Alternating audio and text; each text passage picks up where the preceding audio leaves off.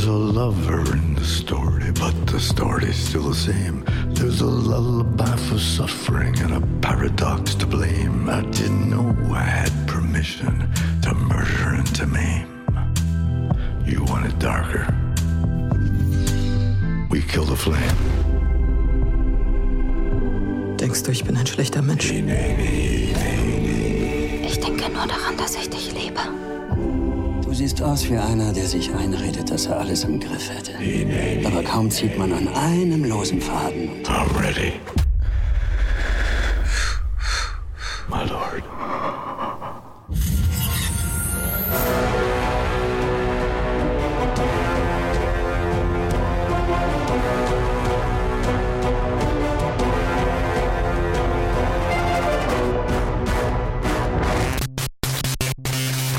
Hallöchen und herzlich willkommen zu den Reviews diese Woche. Ich bin Johannes und der Ted ist gränkelnd, aber anwesend. Hallo. oh je. Nee, so geht's noch. Ich bin noch nicht ein Schritt vom Grab. Äh, mir geht's noch Ja. okay. Du stirbst uns jetzt nicht auf, in der Aufnahme. Ja, das wär's. Guter Content, guter Content. ähm, Spaß. Landet sicher in der Süddeutschen. Ja, genau. Äh, das ist unser Ziel. Wir haben ein paar Reviews diese Woche.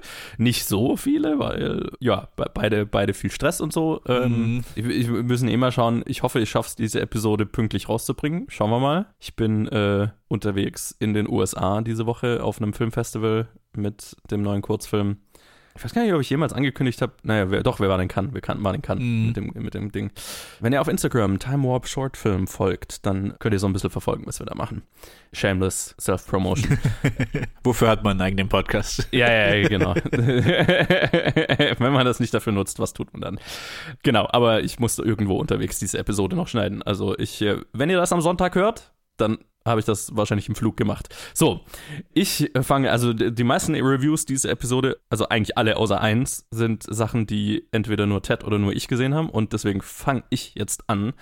Alleine mit Bones and All, dem neuen Film von Luca Guadagnino, den man wahrscheinlich am prominentesten von seinem Suspiria Remake von vor ein paar Jahren kennt. Äh, das wir auch, äh, da, also das ich glaube ich reviewed hatte, ich weiß nicht, war noch Colin dabei, keine Ahnung, ob, ob das noch jemand mit mir reviewed hatte damals, ist auch wurscht.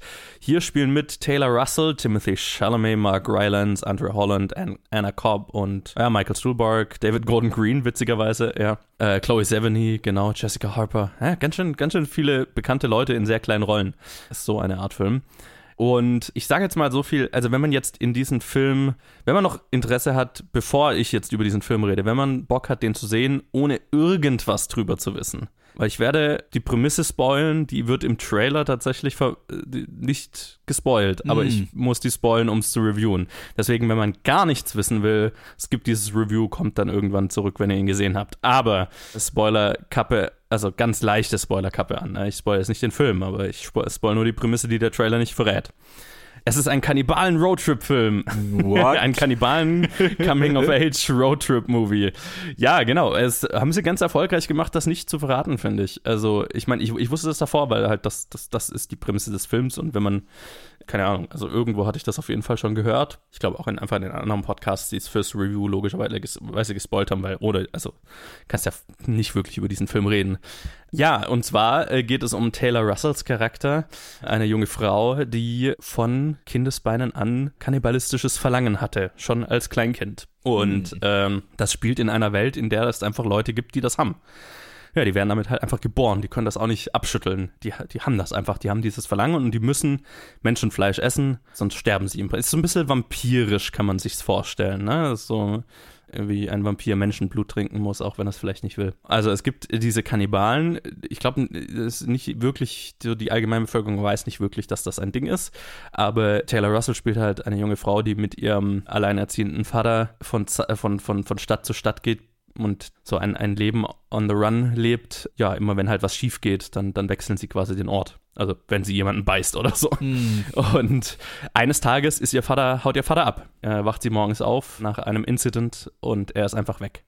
Und er hat ihr ein Tape hinterlassen, wo er ihr so ein bisschen was, ne, sich bei ihr entschuldigt und so ein bisschen was zu ihrer Backstory erzählt, aber er, er, lässt, er sagt halt, er kann, er kann nicht mehr und jetzt ist sie alt genug, jetzt muss sie alleine klarkommen.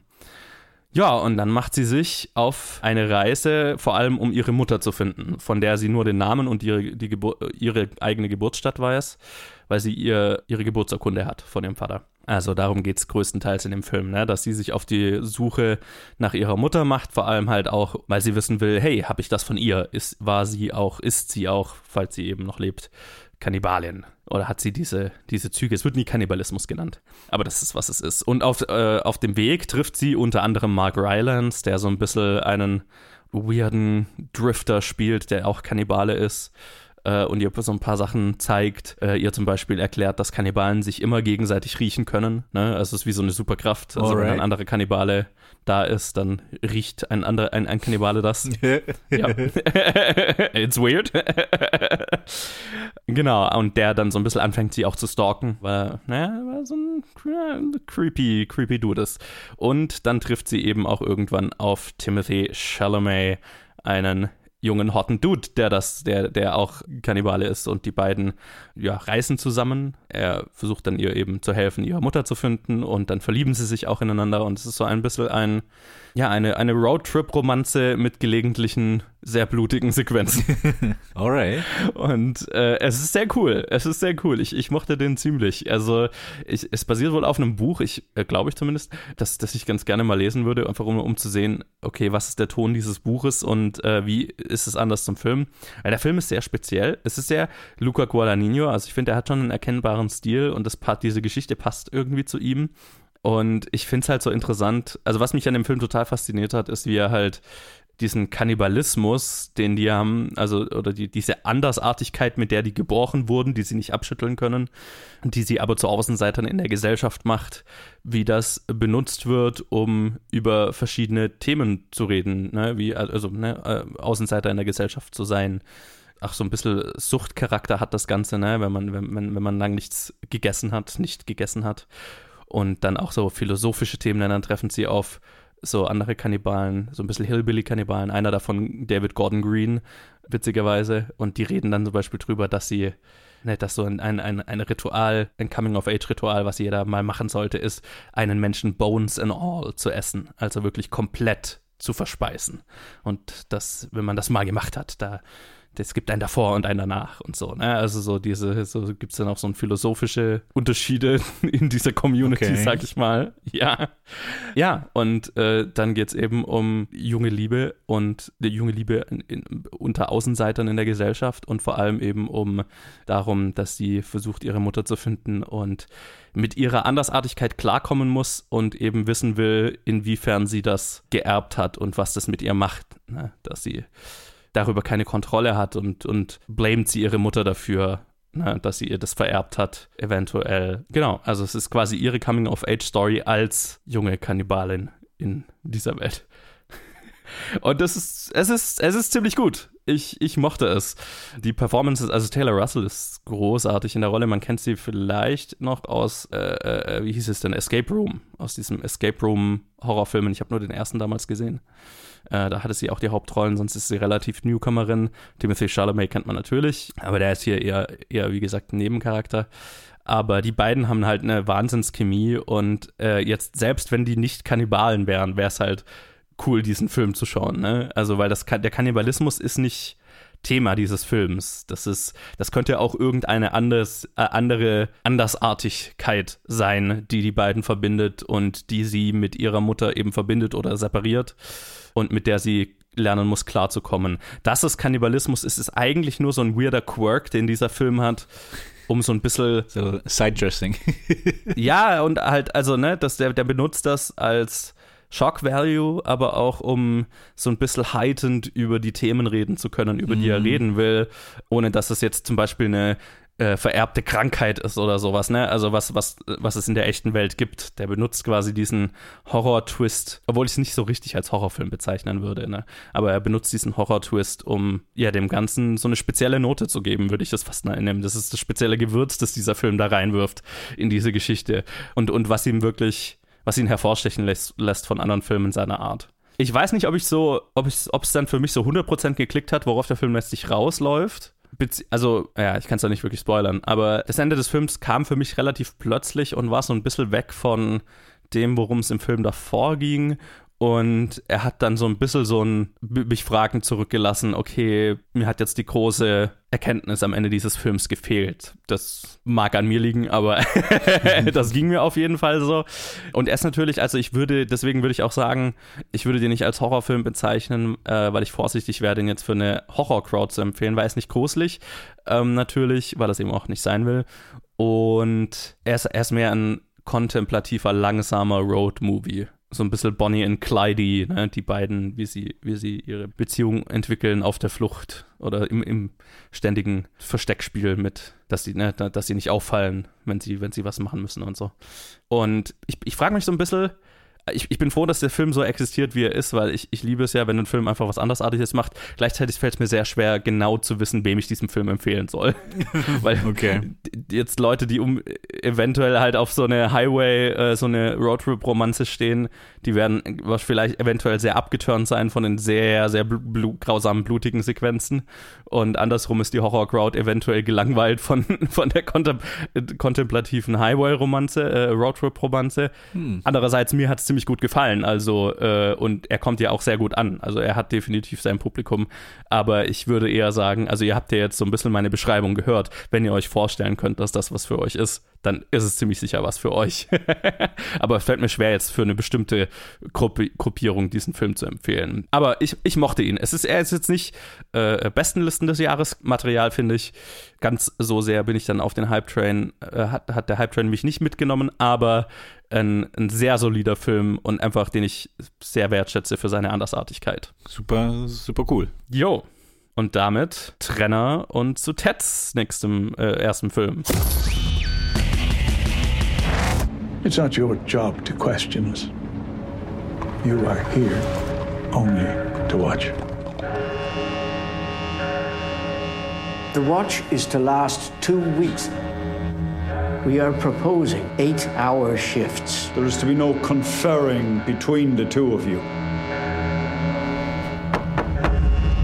On the 14th day, you will each present your separate testimony. May I ask, gentlemen, no one has told me what precisely is wrong with the girl. Anna O'Donnell doesn't eat.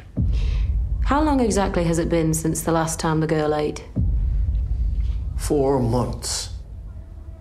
That's impossible. Und wir kommen zu einem äh, Netflix Period Drama with Florence Pugh von Sebastian Lelio, äh, von dem ich leider nichts kenne. Vielleicht hier Disobedience, A Fantastic Woman, Gloria Bell, ist ein chilenischer, chilenisch? Chilenisch? Chilenisch? Uh, gute Frage. Chilenisch wahrscheinlich. Ja. am ehesten würde man, glaube ich, äh, Fantastic Woman noch kennen. Der war für einen Oscar nominiert, ah, damals, okay. als er rauskam. Ah, okay. Aber hier, ein, ein chilenischer Filmemacher kam, ist jetzt hier bei Netflix, um ein, ein Drama mit Florence Pugh zu machen, wo irgendwie man sieht sie sehr gewohnt in diesem Period-Kostüm. Man, irgendwie, man muss direkt an Little Women denken.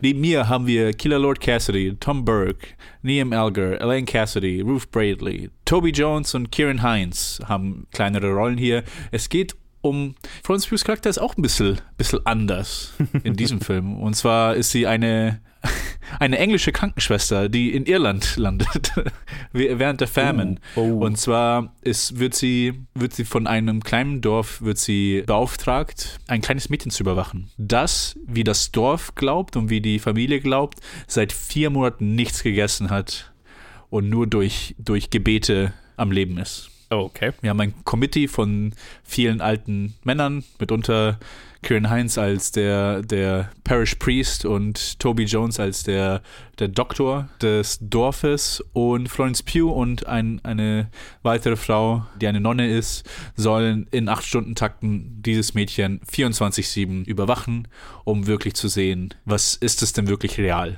Momentan hat sich diese Stätte, also das Haus dieser, dieser Familie als Pilgerstätte von fanatisch-katholischen Leuten entwickelt, die das Wunderkind oder die nächste, the next saint, die nächsten, ja, fällt mir das deutsche Wort nicht ein. Heilige? Ah, die nächsten Heiligen quasi in Fleisch und Blut sehen wollen. Und damit kommt auch viel Geld in, in die Dorfkasse mit ein, was, was einem zu denken gibt. Äh, Florence Pugh ist natürlich, also sie als, als, als Nurse kommt sie da an und ist sehr wissenschaftlich orientiert und ist halt von Anfang an so, okay, I call Bullshit, das, das kann nicht sein, wir müssen rausfinden, was das, was sich hier, was das alles so, wer bescheißt uns gerade? Ist es das Mädchen, ist es die Familie, ist es das Dorf? Auf jeden Fall ist das ihre Linie. Und sie ist so ziemlich auf sich alleine gestellt in dieser Position. Die Familie ist sehr gläubig, die kürzlich ihren Sohn verloren haben und deswegen so alles auf ihre heilige Tochter setzen und quasi da ihren Segen finden. Wir haben das Dorf, wo die Leute sich halt viel von, von dieser Heiligen versprechen und auch zum Beispiel Toby Joneses Doktor ist dann auf dieser fanatischen, irgendwie wissenschaftlichen Seite, wo er die ganze Zeit, es gibt so kleine Szenen, wo er so, was ist, wenn sie Energie von der Sonne kriegt, wie bei Photosynthese? Was ist, wenn sie irgendwie Energie aus der Luft äh, mhm. einschnappen kann? Wir wollen hier das nächste Wunder, äh, das nächste Scientific Wonder wollen wir hier herauskriegen. Ich will der Doktor sein, der, der hier durch Grenzen überschreitet und, und er halt so auf dem Level sogar noch, noch irgendwie der am meisten drängendste Charakter ist, dass das wirklich was ja. Supernatural ist oder zumindest was Natürliches, was noch nicht erklärt ist. Ähm, Im Laufe des Filmes lernen wir halt einiges über Florence Pughs Charakter, über ihre Vergangenheit. Sie ist eine, eine Witwe, die jetzt als Traveling Nurse halt hier und da beauftragt wird, halt Arbeit zu machen. Und vor allem fokussieren wir uns halt auf die Beziehung zwischen dem kleinen Mädchen, Killer Lord Cassidy und Florence Pugh und wie sie sich näher kommen und lieben lernen und halt sie als Nurse sich halt sicher ist, dass dieses Kind, also dass halt entweder beschissen wird oder dass sie halt, dass es halt auch gesundheitlich eine prekäre Lage ist, aber trotzdem, sie, sie weiß mhm. nicht, was sie machen soll und ist halt in einem Zwiespalt. Neben mir haben wir noch Tom Burke als, als Traveling Journalist, der einfach da ist und der halt von außerhalb kommt und deswegen ein, ein Skeptiker ist. Also ja, da ist sicher irgendwas, da führt irgendjemand was im Schilde. Da muss, du musst mich an das Mädchen lassen, damit ich sie interviewen kann und ich werde dir in fünf Minuten sagen, dass das alles Bullshit ist. Ich werde sie, ich sie überreden können. Und ja, das ist das zentrale Drama des Filmes und halt vor allem dann halt die Beziehung zwischen diesem Kind, wo man merkt, dass nicht alles Friede, Freude, Eierkuchen ist in der Familie und der Beziehung zwischen halt Florence Pugh und, dem, und diesem kleinen Mädchen. Und ich muss sagen, es ist halt wirklich, der Film fokussiert sich extrem drauf. Wir haben drei Settings. Wir sind im Haus von diesen Eltern oder halt zum größten Teil im ersten Stock, wo das Kind wohnt. Wir haben so, sag ich mal, eine Handvoll Szenen, wo sie draußen in irischer Landschaft, die alle wunderschön äh, geschossen sind, wo sie halt ein bisschen spazieren gehen. Und dann haben wir halt noch die Szenen, wo sie halt zurück, zurückwandert, während die, während die Nonne auf das Kind aufpasst und halt in ihrem, ihrem Zimmer in irgendeiner Taverne ist und da halt vor allem halt Interaktionen mit dem Journalisten sind oder halt sie halt allein in ihrem Zimmer ist und da lernen wir ein bisschen was über sie mehr kennen. Das will ich jetzt auch nicht sagen, weil das dann irgendwie, das gibt dann auch schon ein bisschen Tiefe dem Charakter. Aber ja, wir, wir wechseln halt zwischen diesen drei Settings und manchmal sogar nur wir, zwischen den zwei. Wir sind Taverne, Haus, Haus, Taverne, Taverne, Haus mhm. und wir gehen äh, und diese Story scheitet allmählich voran. Was ich gar nicht erwähnt habe, der Film hat ein sehr komisches Framing-Device. Und zwar ist der allererste Shot des Films ist ein Voice-Over von einer Soundstage, wo eine Frau uns sagt, Geschichten sind da was ganz Tolles. Und das ist das, was die Menschheit braucht. Und deswegen bitten wir euch, an diese Geschichte mit ganzem Herzen zu glauben. Und dann haben wir so ein, in das Set von einem Boot und dann, dann gibt es ein Push-In und dann sind wir im Boot drin und dann sind wir in dieser Geschichte. Okay. Was so ein bisschen komisch war weil ha. es wirklich den Rest des Filmes bis auf einen winzigen Moment überhaupt nicht beeinflusst und halt auch als Framing-Device irgendwie, irgendwie sehr oberflächlich ist. Ich hatte eher das Gefühl, der Filmemacher wollte das machen und hat sich dann irgendwie so einen kleinen Text überlegt, um das irgendwie recht zu fertigen. Ich hatte nicht, nicht wirklich das Gefühl, dass das arg zu, zu dieser Geschichte beigetragen hat. Das ist ja so ein bisschen wie so ein, keine Ahnung, Erzähler-Intro von einem Theaterstück oder so, ne? wenn der Erzähler auf die Bühne kommt und sagt, so, und jetzt äh, folgende Geschichte hat sich wirklich zugetragen, bla bla bla. ja, ja, ähnlich. Vorhang ähnlich. auf. So, ne? Ähnlich so, ja, genau. Ich hatte ja so äh, vom Filmischen, ich hatte, ich musste an, an, Hereditary denken, obwohl Hereditary dann noch, weißt du, dieser Push in ins Dollhaus, wo wir auf einmal dann ah, mit der Familie sind, obwohl das noch ein bisschen mehr Bezug zu dem Film hat. Hier ist es einfach, mhm. es ist sehr komisch. Es ist, es, es, es, also es ändert nichts an dem Film, wenn, wenn ich es weglassen yeah. würde. Und deswegen yeah. kann ich es mir gerade nicht erklären, wieso es da ist. Aber ja, äh, ich meine, okay. Spoiler für die erste Sekunde des Films. Dieser Film ist ja halt Period Drama, Netflix. Es ist Es ist nicht allzu, ja, ich will nicht spannend sagen, weil solche Filme wollen auch nicht spannend sein. Er ist schon bildlich, ist er sehr schön, er ist sehr schön geschossen. Florence Pugh hat eine sehr starke äh, Performance, also wie gewohnt. Sie gibt alles und auch der Rest des Castes ist äh, eigentlich sehr gut, aber am Ende ich weiß nicht, für mich hat es so ähnlich wie Videos gesagt, äh, bei mir hat auch dieser Film hat nicht wirklich geklickt. Und dann gibt es halt so halt all diese Elemente, die ich, die ich wertschätzen kann, vor allem voran irgendwie, wie schön dieser Film ist. Und aber auch einfach diese Thematik von, wir sind halt im, im ländlichen Irland mit Hardcore-Katholizismus und so angrenzend am Fanatismus und ich weiß nicht, natürlich habe ich so nie den Bezug dazu gehabt, aber so als katholisch aufgezogene Person ist es immer so, diese, diese Elemente, immer wenn Katholizismus irgendwie in einem Film da ist, ich weiß nicht, das, das zieht mich. ich finde es immer interessant. Okay. Ich weiß nicht, vor allem wenn es halt in diese, in diese Richtung geht von so, okay, äh, Little Cuckoo. ähm, äh, ja, so, anyway, ich weiß gar nicht mehr, was ich sagen soll, weil, wie gesagt, ich habe ich hab euch den Plot hier erklärt. Mehr passiert in diesem Film nicht. Mhm. Es ist halt dieser Struggle von dieser einen Krankenschwester, die halt versucht, die Wahrheit zu entdecken bei einem Kind, das angeblich seit vier Monaten nichts gegessen hat. Legt der Film sich am Ende fest? Der Film legt sich am Ende fest. Okay, okay. Und dann haben wir noch ein so ein bisschen theatralisches Ende, so ein sehr okay. ein ziemlich großes Ende für diesen sehr eigentlich meditativen, langsamen, ruhigen Film, den wir hatten, der aber auch irgendwie visuell wieder, also ist eine sehr starke, eine sehr starke Sache. Mhm. Ähm, aber ja, er legt sich fest und er geht auch wieder zurück zum Framing Device. Ich glaube, so viel kann ich spoilern, weil, wie gesagt, es hat nichts mit dem Film zu tun. Ja. Also die letzte Szene ist, wird gerade gespielt und dann schwenkt die Kamera wieder auf die Soundstage und dann kommt wieder so eine 30 Sekunden Voiceover und Film vorbei. Und dann sitzt du so da und bist so bisschen perplex, so, weil du auch irgendwie von der Emotion weggezogen bist, die du gerade Mhm, in der letzten in der letzten Sequenz gefühlt hast und dann denkst du so, hm, okay, was will der Film jetzt mir damit sagen? Und ich weiß nicht, was er wirklich damit sagen will. Ich weiß nicht. Ich, ich glaube, die Elemente kann man, also ich hätte die Elemente auch ganz am Anfang einfach raushauen können. Also irgendwie Netflix Period Drama, Florence Pugh und dann wisst ihr schon, Mhm. ob eure irgendwie Ohren aufzucken und ihr wollt diesen Film sehen oder ihr wollt ihn nicht sehen. Für die Leute, die, die sowas gerne sehen wollen, was anscheinend viele sind in Deutschland, weil dieser Film hält sich sehr, sehr hoch und sehr lange hat er sich in dieser Top 10 auf Netflix gehalten, was Cool. mich überrascht hat. Aber ja, kann ich auf jeden Fall empfehlen. Es ist, es ist ein ganz, ganz super schöner und ganz guter Film. Aber ich würde nicht sagen, ich würde jetzt nicht sagen, dass man hier so große Tiefen erwarten wird, Mhm. erwarten kann. Große emotionale Tiefen von diesem Film. Es ist eher Okay. einer von vielen guten Period Pieces, aber halt nicht großartig. Es, es, ist, es ist ein guter Film. Okay. Und damit Trenner. I know what you are, Cat.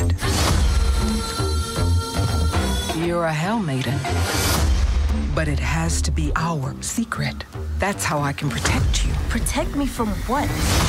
Your demons. Whoa! I'm having a vision! a green headed girl. She seems so real. Greetings. We are the magician morticians, the artistes of the afterlife. So, as your masters, we order you to turn around and, uh. You're tripping. Demons are raising an army of the dead. Ding dong! Gotcha! My demons, my problem. Und jetzt kommen wir zu unserem einzigen Film, den wir beide gesehen haben. wir sind wieder bei Netflix und zwar Yes. aber auf, auf, einer, auf einem ganz anderen Genre. Es ist ein Henry Selick directed Stop-Motion-Animation-Film Wendell and Wild. Bei dem wir auch schon einen Monat zu spät dran sind. Da Aber- wir, wo der auch schon jetzt seit einer Weile draus ist. ja, haben wir eine Protagonistin mit, mit Lyric Ross, aber was man auch erwähnen muss, ist, dass dieser Film eine Monkey Paw Production ist. Also sind hier Jordan Peele und Keegan Michael Key in ihrer alten Dynamik als Key and Peele, wie man sie kennt, hier mit dabei, als zwei, zwei Dämonen la irgendwie die erste, die erste Parallele würde ich zu diesen zwei Helfern bei Hercules von Hades ziehen. Mhm, Und neben ihnen haben wir wieder einen sehr starken Cast. Wir haben, wir haben Angela Bassett, wir haben Ving Rhames, Gabrielle Dennis, Gary Gatewood und viele, viele, viele mehr. Hier handelt es, haben, haben wir eine Geschichte von Cat Elliot, einem kleinen schwarzen Mädchen, irgendwo in, in den USA, in einer Kleinstadt, in einer sehr, sehr, in einer sehr, sehr kleinen Ort in den USA, wo ihre Eltern quasi versuchen, am Anfang des Filmes die Stadt aufrechtzuerhalten und nicht irgendwie durch Big Corporations äh, aufkaufen zu lassen. Und Tragödie, Tragedy ensues, wo sie halt in einem Auto über die Brücke fahren und sie ihre Eltern erschrickt und sie die Brücke runterstürzen und sie die einzige ist, die sich retten kann und hochschwimmen kann und ihre Eltern ertrinken. Und dann haben wir eine kleine Montage wie sie halt dann als Waisenkind irgendwie durch das System geschleust wird und dann zu einem troubled Teenager wird, das am Ende dann in eine Catholic Girls Schools irgendwie hingeschickt mhm. wird. Und dort, na, wie soll ich sagen, dort irgendwie find, findet sie halt diese Verbindung zu diesen zwei Dämonen, von, yeah. die halt von Key and Peele gespielt sind. Durch ein Plot-Device wird eine Verbindung hergestellt und sie beschwört diese beiden Dämonen. Ja, genau. Und dann, wo sie sie beschwört, will sie natürlich, hey, ihr seid, ihr habt übernatürliche Kräfte, könnt ihr meine, meine Eltern wieder zurückbringen. Und so fängt der Film an. Wie fandest du ihn? Ich fand ihn okay. Also äh, ich war sehr interessiert dran, einfach weil, also Stop Motion interessiert mich eigentlich immer und Henry Selleck einfach, na, ich, ich liebe Nightmare Before Christmas natürlich, ganz mhm. klischeehaft. Entsprechend ein, ein etwas gruseligerer Kinderfilm, Halloween orientiert, ne, auch mit dem Release-Date. Stop-Motion animiert von ihm mit Key Peele. Also das ist einfach schon, finde ich, ein, ein sehr, sehr starkes Verkaufsargument. Ähm, trotzdem habe ich es nicht geschafft, einen Monat lang den Film zu schauen. Also. ja, same, same. aber ich, ich habe ganz schön viel nicht geschafft zu schauen. Ja, aber was mir sehr gut gefallen hat, Lyric Ross als unsere Hauptcharakterin, generell ihre Performance, das Design der Charaktere in diesem Film, also stehe ich halt sehr drauf finde ich, ist auch eine sehr schöne Weiterentwicklung, wenn man jetzt Nightmare Before Christmas kennt. Coraline übrigens auch von Henry Selick, auch ein Stop-Motion-Film, den ich extrem mag. Also ich mag sein, seine Art, naja, schon Animationsfilme für Kinder zu machen, aber halt mit einem mit einem makaberen Touch, ne, mit äh, einem gruseligen Touch. Mhm. Und äh, das finde ich, finde ich sehr cool. Das ist auch das, was mir als Kind an Nightmare Before Christmas so gut gefallen hat, ne, dass es war gerade gruselig und eklig genug, dass man immer mal gedacht hat, aber nicht, dass man schlaflose Nächte hatte, aber dass man so ein bisschen Gateway-Horror-mäßig daran geführt wurde. So. Und ich glaube, das kann dieser Film hier auch sehr gut. Ne? Das gesamte Design dahingehend hat mir extrem gut gefallen. Standout-Charaktere waren für mich tatsächlich Wing Rames als Buffalo Belzer, der so ein bisschen den Teufel spielt oder zumindest einen Oberdämonen, yeah, yeah. Der, der einen Theme Park auf dem Bauch hat, wo er so äh, Seelen Verstorbener foltert, indem er sie seinen Theme Park aus der Hölle fahren lässt, eine Achterbahn ineinander crushen lässt und so. Alles mit ihm fand ich sehr lustig. Und äh, auf der anderen Seite James Hong als den äh, Priester, der. Ah, ja, ja, ja, ja. Also, ich habe seine Stimme einfach sofort erkannt und er, er finde ich, war, war auch fantastisch als der Priester der, der Schule. Ich war storymäßig so ein bisschen kalt gelassen von dem Film. Ich, ich fand den leider relativ wenig originell und ich glaube, das ist mein, mein größtes Manko hier leider. Also klar, so Mädel beschwört Dämonen, das habe ich jetzt vielleicht so noch nicht gesehen, aber so die thematischen Elemente, die dieser Film ansch anschlägt, fühlen sich ein bisschen copy-pasty aus anderen mm, ja. Kinderfilmen an, aus anderen Animationsfilmen. Ähm, was jetzt nicht unbedingt was Schlechtes sein muss, ne? Das ist jetzt halt, weil ich halt relativ viel gesehen habe und dann fällt mir das vielleicht auf. Ich glaube, wenn man das jetzt einem Kind zeigen würde, dass noch nicht so viel gesehen hat, logischerweise fällt das weniger auf, deswegen, aber mich hat es tatsächlich ein bisschen gestört, dass ich halt im Prinzip die ganze Zeit das Gefühl hatte, man hat sich storymäßig jetzt auf die einfachen Beats halt eingelassen und sich jetzt nicht viel Mühe gegeben. Eine neue Erzählweise derselben Geschichte, ne? Also dieselbe Geschichte nochmal zu erzählen, finde ich gar nicht so schlimm, aber dann vielleicht einen originellen Twist darauf zu finden oder so, das hat mir so ein bisschen gefehlt, leider. Er hat das Gefühl, es wurde halt sehr viel in das Design und die Ästhetik und so weiter gesteckt äh, die kreative Energie oder jetzt nicht unbedingt in die Geschichte selber.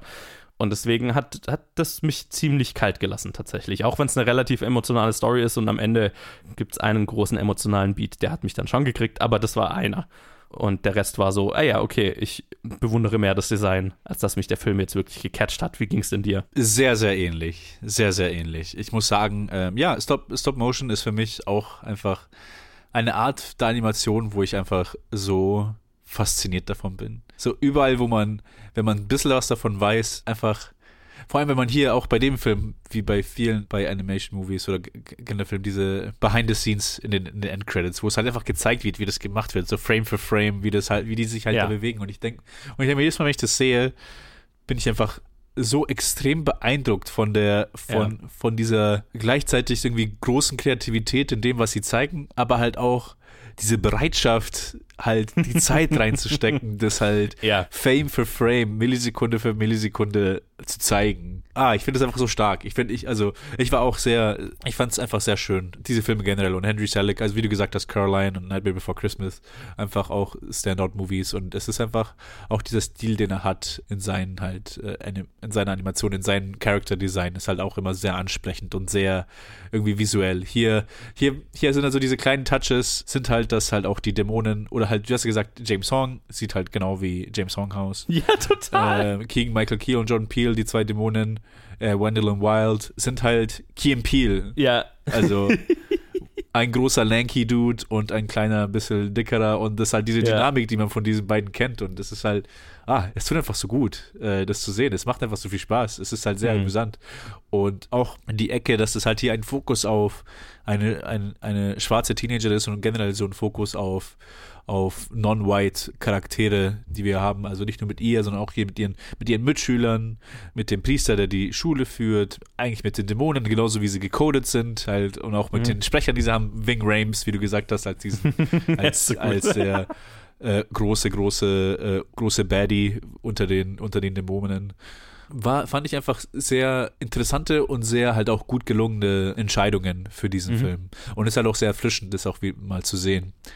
Da muss ich aber dann sagen, dass ich jetzt, was die Story wirklich selber angeht, dir da wirklich zustimmen muss. Ich hatte wirklich das Gefühl, dass es so ein bisschen, ja, nicht, ja, Copy and Paste, ich hätte gesagt, so ein Gerüst von der Story war, weil man hat irgendwie Mhm. das alles schon gekannt. Irgendwie, das waren alles so Basic Beats, die von einem ins nächste geführt haben. Und ich habe, ich musste nicht auch, also ich kann auch da keine direkte Parallele ziehen zu den Filmen, wo ich das schon alles mal gesehen hatte, aber es hat sich einfach alles so angefühlt, als ob ich das alles schon mal gesehen hatte, zumindest was die Story angeht, also die Beats, der sie folgen. Und dann war es halt auch, ah, okay, ich weiß, wo, in welche Richtung das geht. So ab einem, gespin- ab einem bestimmten Punkt war ich dann auch nicht überrascht von, von der Richtung des Filmes. Hier auch muss man auch erwähnen, dass die Villains des Films, die wirklichen Villains des Films sind auch ganz amüsant gemacht und auch Mhm. ganz lustig und auch hier mit eigentlich sehr sehr direktem Commentary zu, zu dem Prison Industrial Complex der USA.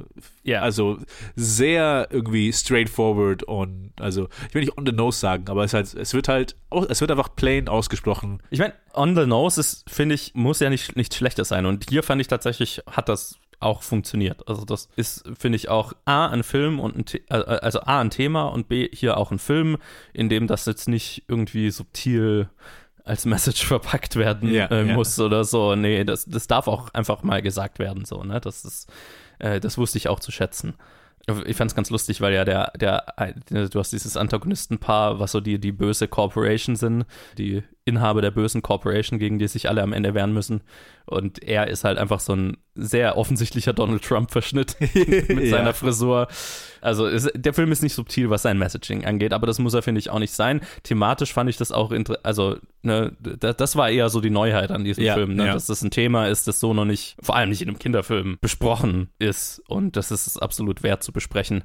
So, aber gerade diese Storyline, so mit diesem Beat, okay, mit diesen Beats, so große böse Corporation will eine Stadt übernehmen, das ist halt so ungefähr gefühlt jeder Familienfilm der 80er und 90er hat, hat Ja, genau diese ja. Storyline und am Ende tut sich die ganze Stadt zusammen und widersetzt sich der bösen Corporation und äh, schlägt die in die Flucht. Was an sich, ne, das funktioniert immer. Das ist immer auch prinzipiell unterhaltsam. Ich hätte mir ganz gerne einfach so, ja, einen neuen Blick auf das ganze, auf das Thema irgendwo gewünscht, so, ne? Und nicht, dass ich gefühlt, äh, das ist so Shot für Shot im Prinzip dieselbe Story wie, wie jeder andere Familienfilm dieser Art ist. Ja, ja. Das fand ich, das, das fand ich so ein bisschen schade. Nicht, nicht den, die Message selber darin oder das Thema, das damit behandelt wird. Ja, muss ich 100% zustimmen. Das Thema, das behandelt wird, ich finde es ich fand's, ich find's sehr mutig, dass es halt einfach Mhm. so einfach so direkt angesprochen wird in einem Kinderfilm und dann in Retrospekt irgendwie drüber nachdenke, ah ja, ich meine, das hätte man schon vor Ewigkeiten machen können. Ja. irgendwie.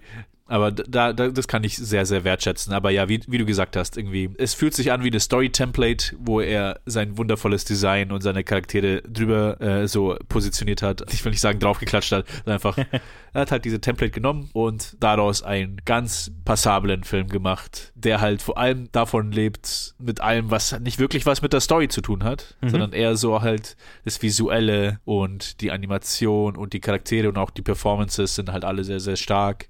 Deswegen ist halt da, da ist halt so ein bisschen der Zwiespalt, in, wie ich halt den Film finde. Und da hast du auch recht. Ich würde ich würd sagen, so, ja, es ist halt ein Film für Kinder und ich bin auch ganz froh, dass er so existiert, wie er existiert, mit, mit der Ja. Story, die er, oder die, mit, mit den Thematiken, die er anspricht. Aber halt für uns in unserem Alter mit irgendwie, die sich halt über, wo das jetzt nicht irgendwie so ein neues Thema ist. Also, Ja, ja, ja. ja. ja, wo man dann denkt, okay, ja, ich, ich finde es ich find's ganz schön. Ich finde es schön und ich kann es wertschätzen, aber so in dem Film an sich ist, weiß ich halt, dass er nicht für mich ist. Und die Sachen, die ich wertschätzen kann, die wertschätze ich sehr. Aber es ist jetzt kein Film, den ich mir allzu bald nochmal anschauen würde. Oder überhaupt. Nee, nee, ich glaube, er funktioniert, er kann gut funktionieren als äh, Gateway-Horror für eine neue Generation.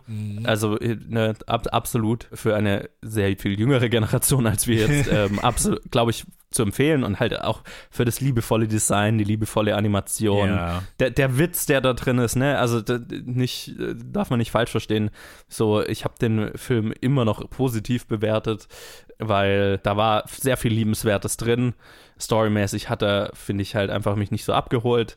Und ich glaube, das wird den meisten auch so gehen, wenn, wenn sie Filme dieser Art schon gesehen haben. Deswegen, ja, eher äh, für eine Zielgruppe, die jetzt nicht wir sind. Aber da funktioniert er, glaube ich, ziemlich gut drin. Und dafür ist er auch wert, wert gesehen zu werden. Absolut. Absolut, würde ich auch sagen. Ein guter Film, um euch beim nächsten Halloween mit euren Kindern anzuschauen. Ja, wenn sie genau. alt genug dafür, dafür sind. Sehr anständig dafür. Alright. Alright. Und damit Trenner. Und ich verziehe mich aus der Aufnahme, weil ich jetzt wirklich krank bin und ich kann es nicht mehr aus. Oh nein, Ted ist gestorben. Oh nein. Willkommen. Wir setzen alles daran, Ihnen einen unvergesslichen Abend zu bereiten.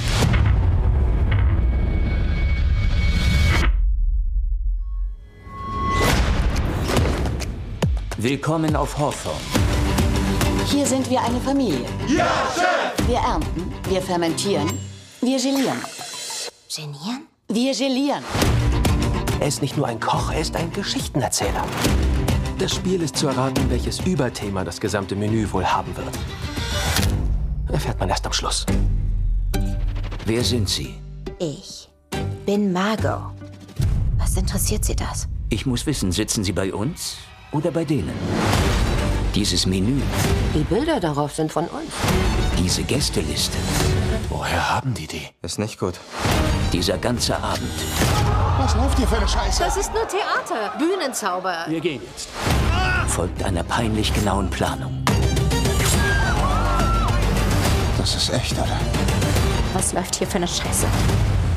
Ja, und jetzt, wo äh, Ted gestorben ist, Scherz, bin ich noch da und rede über The Menu, der neue Film von Mark Millard, einem äh, Regisseur, der für eigentlich größtenteils Fernsehserien bekannt ist. Der hat ganz viel Game of Thrones gemacht, Shameless, Succession und so weiter.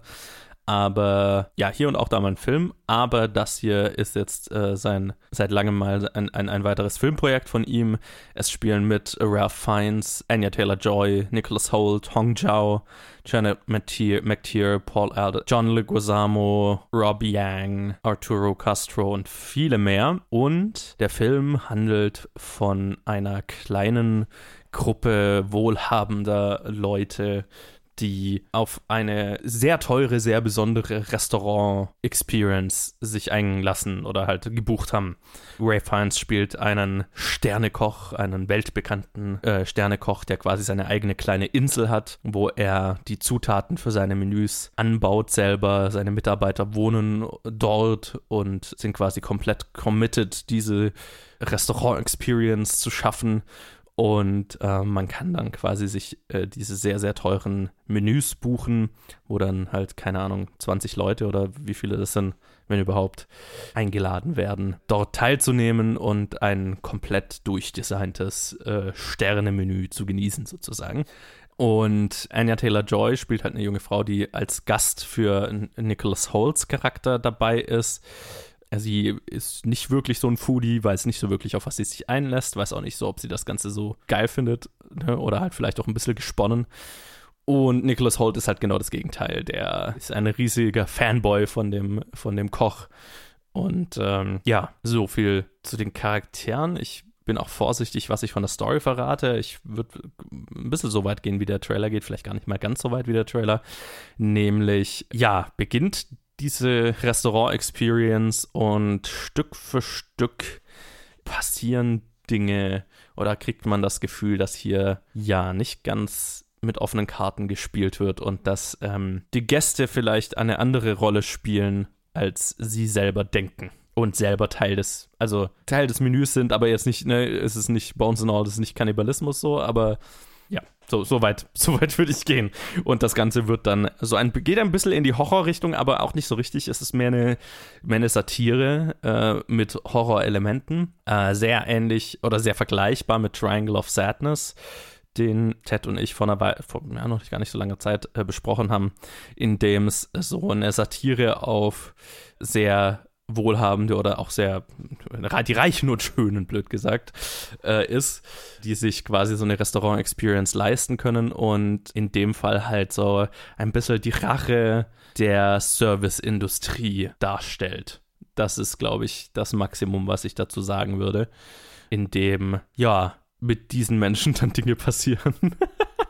Und Anya Taylor Joy ist da eben so ein bisschen die, die, unsere Protagonistin, die da nicht so ganz reinpasst, weil sie halt ja, nicht in diese Welt gehört, so viel mal gesagt, und kurzfristig eingesprungen ist, bei diesem Menü dabei zu sein, was dann für, was da so ein bisschen so ein, so ein bisschen so ein Stein ins Getriebe wirft, äh, dessen, was dort passieren sollte. Ja, ich mochte den Film sehr tatsächlich. Das ist äh, mein Favorite dessen, was wir diese Woche besprechen. Ähm, ich, ich mochte den extrem mir hat, also ich meine vor allem die Satire, weil das ist, was der Film am, am meisten will und am meisten kann, extrem gut gefallen. Er pickt sich so smart, aber ist schon ein bisschen plump, aber das will der Film halt auch sein. Also er ist, er ist nicht subtil, aber er ist smart in seiner Satire, finde ich, indem er sich quasi alle diese Charaktere haben, äh, stellen so eine bestimmte Gruppe dar, an die der Film sich so ein bisschen austoben will. Oder wo der Film einen Kommentar draufbringen will, ne? Mit äh, Nicholas Holt's Charakter, der so ein Foodie ist, der so ein Fanboy von dieser Kultur ist, aber halt das vielleicht auch doch nur oberflächlich, weil er halt geil rüberkommen will, äh, weil er, weil er weil er so viel über Essenskultur weiß und das mehr als Statussymbol zelebriert vielleicht als als tatsächliches ne, dass, er, dass er da wirklich Wertschätzung für hat.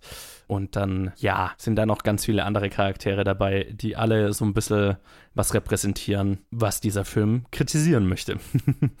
und dann ist es mehr so ein, okay, wir haben Spaß daran, wir haben so ein bisschen Spaß daran, was diesen Leuten passiert. Gleichzeitig wollen wir, dass Anya Taylor Joy nicht dasselbe passiert. und das ist, das ist verdammt erfolgreich. Er ist sehr unterhaltsam, er, ist, er spielt größtenteils mehr oder weniger in einem Raum und der Rest spielt dann zumindest auf dieser Insel in, in, in der näheren Umgebung. Also es ist fast so ein bisschen Kammerspielmäßig. Und es ist mehr so ein, ja, wie so, wie so ein Topf, in dem Stück für Stück die Hitze aufgedreht wird, bis es dann alles äh, eskaliert und vor die Hunde geht und äh, blutig endet. Und das ist sehr cool inszeniert. Ich fand, Mark Millard hat hier wirklich einen sehr, sehr guten Job gemacht als Regisseur das langsam aufzubauen, ne, die Spannungsschraube langsam aber sicher anzuziehen, die eine oder andere Überraschung aufzuheben und die Reveals, die funktionieren alle, finde ich.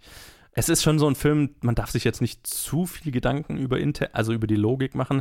Interne Logik ist, finde ich, gut, aber er ist natürlich so ein bisschen, ja, was heißt denn ein Hahn herbeigezogen? Er, er will ja, er, der, der, hat ja keinen Anspruch auf, auf Realismus, aber es ist eine Satire, die, die ihre Message ins Gesicht schreit, aber das halt mit so viel Witz und so viel Spielspaß dass es mir auf jeden Fall, dass ich gar nicht anders konnte, als einfach mehrmals laut zu lachen und meinen Spaß damit zu haben. Und ähm, das weiß ich sehr zu schätzen. Also es ist ein Film, den ich definitiv auf meine besten Liste des Jahres irgendwo gesetzt habe. Spoiler Alert, in die Top 10 hat es nicht geschafft, aber die ist auch extrem umkämpft dieses Jahr. Also die besten Liste dieses Jahr ist extrem gut. Es ist ein sehr, sehr guter Film in einem sehr, sehr guten Jahr. Einen, den ich wärmstens empfehlen kann. Also vor allem auch im Kino. Er ist wunderschön produziert. Deswegen und äh, also schauspielerisch, äh, es macht einfach Spaß, diesen ganzen Schauspielern dabei zuzuschauen, wie sie alle furchtbare Leute spielen. Vor allem Nicholas Holt. Holt ist so gut darin, ein, ein, ein, ein furchtbaren, furchtbaren Typ zu spielen. Ähm, was halt Stück für Stück erst sich so äh, revealed, was für ein Idiot er eigentlich ist. Und dasselbe eben mit den anderen Charakteren auch. Also, das ist wirklich noch ein guter Horror-Igger, Genre-Igger Film dieses Jahr, bevor es jetzt wirklich in die mehr Drama-Oscar- Saison geht, in einem Jahr, in dem Genrefilm generell einfach schon extrem gut war. Deswegen hohe Empfehlung meinerseits, schaut ihn euch an und wir machen noch einen Trenner. Cassian Andor. Das Imperium hat uns so langsam erdrosselt, dass wir es kaum gemerkt haben. Ich habe nur eine Frage. Würdest du nicht auch alles geben für etwas Echtes?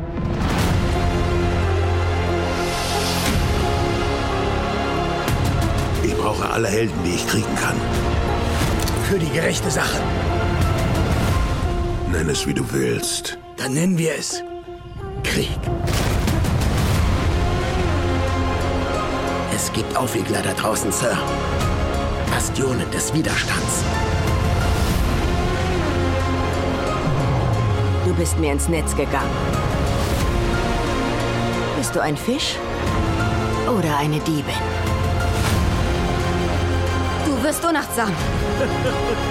Das werde ich nicht. Ich habe mich nur zu lang versteckt.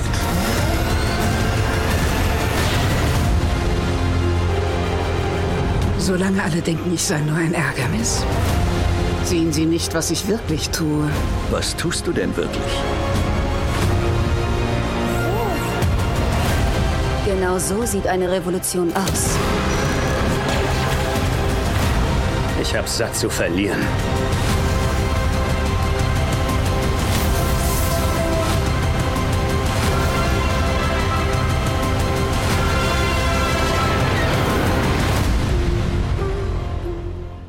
Und dann rede ich noch über die neue Star Wars-Serie Andor.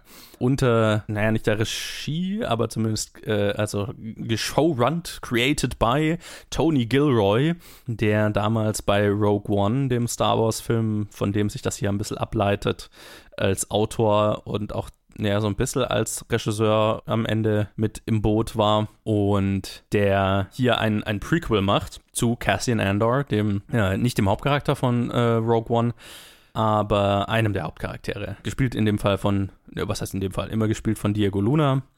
Und außerdem sind noch dabei Kyle Soller, Stellan Skarsgård, Genevieve O'Reilly, Denise Go, Adria Arjona, Jacob James Beswick, Varada Setu, Faye Marseille, Anton Lasser, Robert Ems, Michael Jen und viele, viele, viele mehr.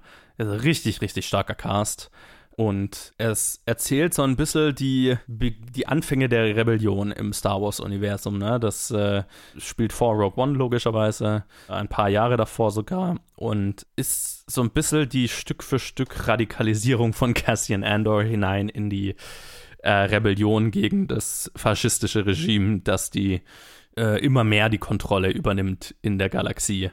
Und ich muss sagen, also von, von allen Star Wars-Projekten, ja, die in letzter Zeit rauskamen, war das vielleicht die, das Projekt, auf das ich am wenigsten Bock hatte. Einfach weil, also ich mochte Rogue One sehr, klar, aber ich hatte jetzt wenig Interesse hier von Cassian Andor noch irgendwie eine Prequel-Serie zu sehen. Ich habe den Sinn nicht wirklich gesehen.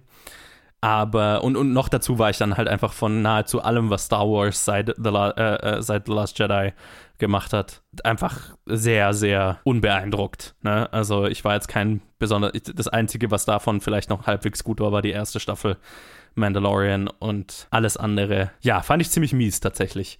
Ähm, deswegen mein, mein, mein Hype-Level für diese Serie war im Minusbereich. Und ich muss sagen, es ist das Beste, was Star Wars seit The Last Jedi gemacht hat, weil es ist komplett anders als die anderen Star Wars Projekte der letzten Zeit.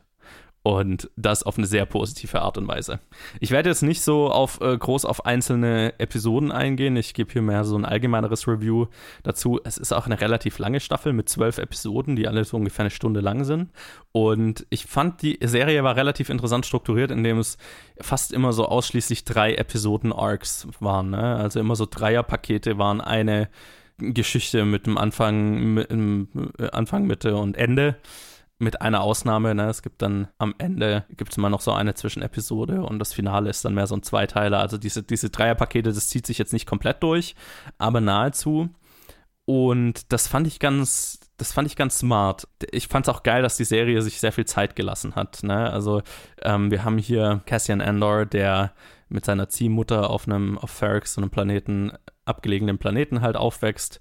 Ja, und als, als dann ein, ja, als er in Konflikt mit dem Imperium kommt, sage ich jetzt mal, kommt er dann auch in Kontakt, also er hat da noch nichts mit der Rebellion zu tun, aber kommt er dann in, der, in den Kontakt mit der Rebellion, will mit denen erstmal nichts zu tun haben und Stück für Stück trifft er dann halt auf Leute und lernt er den Wert von Widerstand gegen Unterdrückung kennen. So, das ist, das ist der emotionale Arc dieser ersten Staffel. Und der ist schon, der ist sehr mächtig. Das hat mir richtig gut gefallen tatsächlich.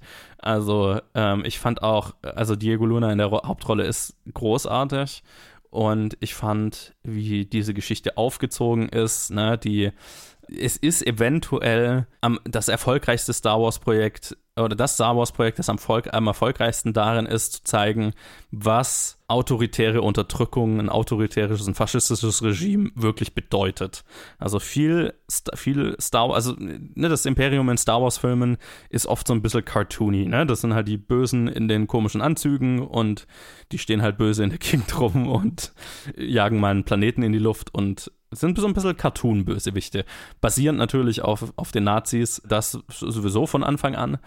Aber ja, man hat so ein bisschen aus dem, in den meisten Star Wars-Projekten so ein bisschen aus dem Blick verloren, was politisch das Ganze eigentlich bedeutet. Ne? Also Star Wars, vor allem die letzten, also die ersten paar Star Wars-Filme, ne, die Originale, die sind schon sehr politisch, vor allem auch die Prequels sind ne, der Aufstieg eines faschistischen Regimes in aus einer Demokratie hervor, ne, wie, wie eine Demokratie zu Fall gebracht wird, Stück für Stück.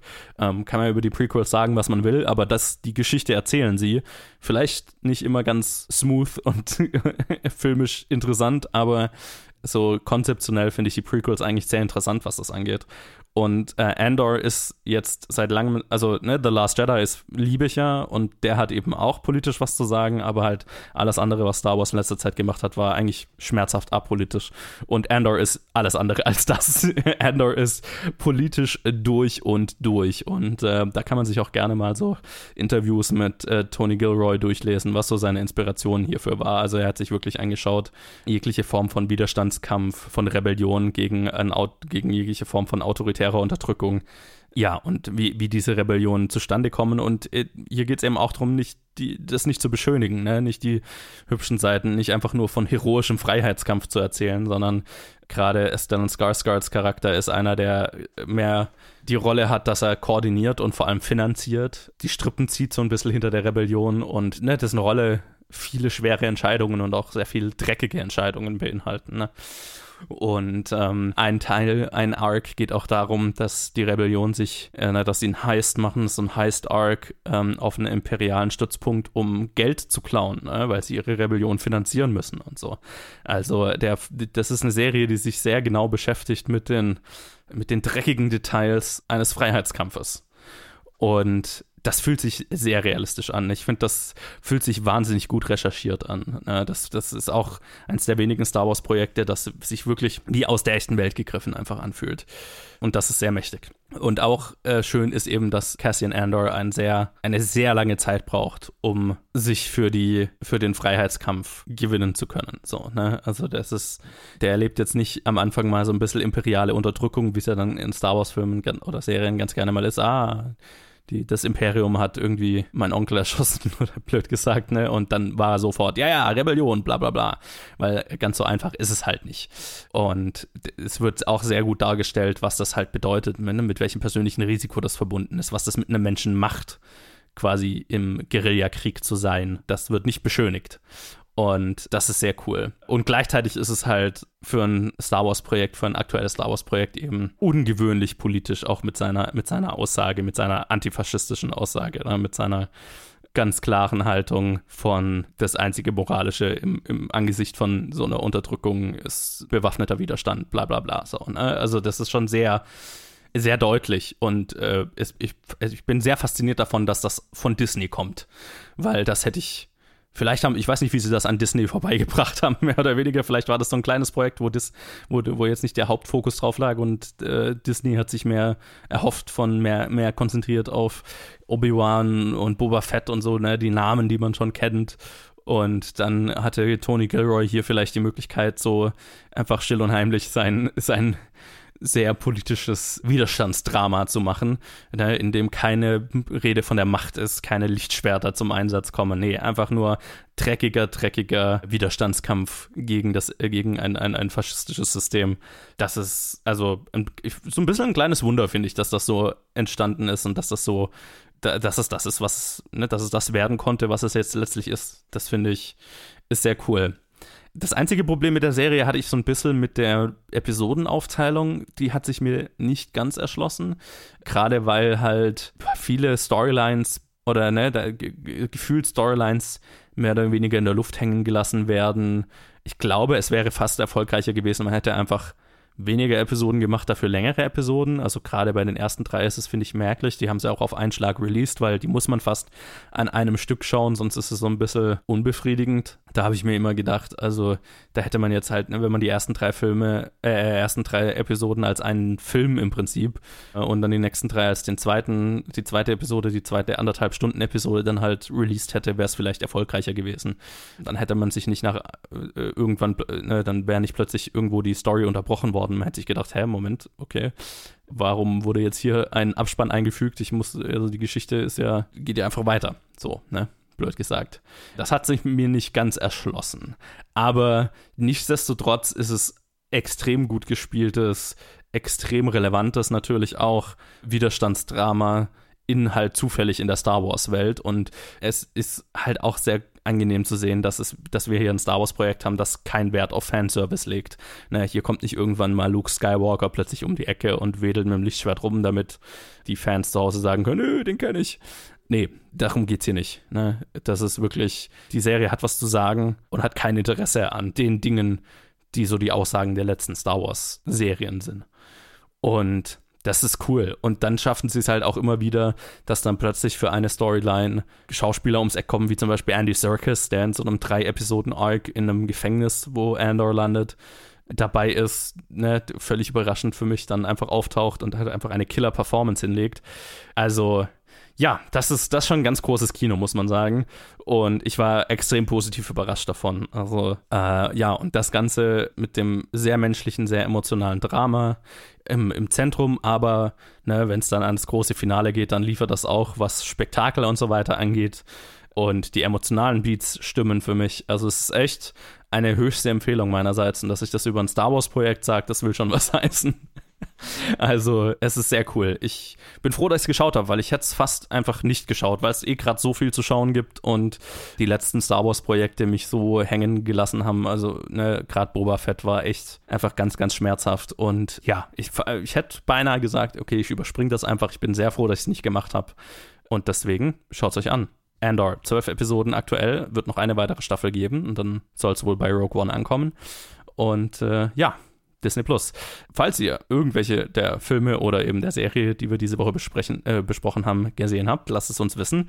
Facebook, Twitter, Instagram, planfilmgeek.gmail.com. Lasst uns wissen, was ihr davon gehalten habt. Und ansonsten, ich hoffe, ich habe diese Episode rechtzeitig rausgebracht. Ansonsten, falls nicht, tut's mir leid. Und wir hören uns dann wieder in zwei Wochen für die nächste Review-Episode. Oder am Donnerstag müsste eine Top 250 kommen. Bis dahin, macht es gut.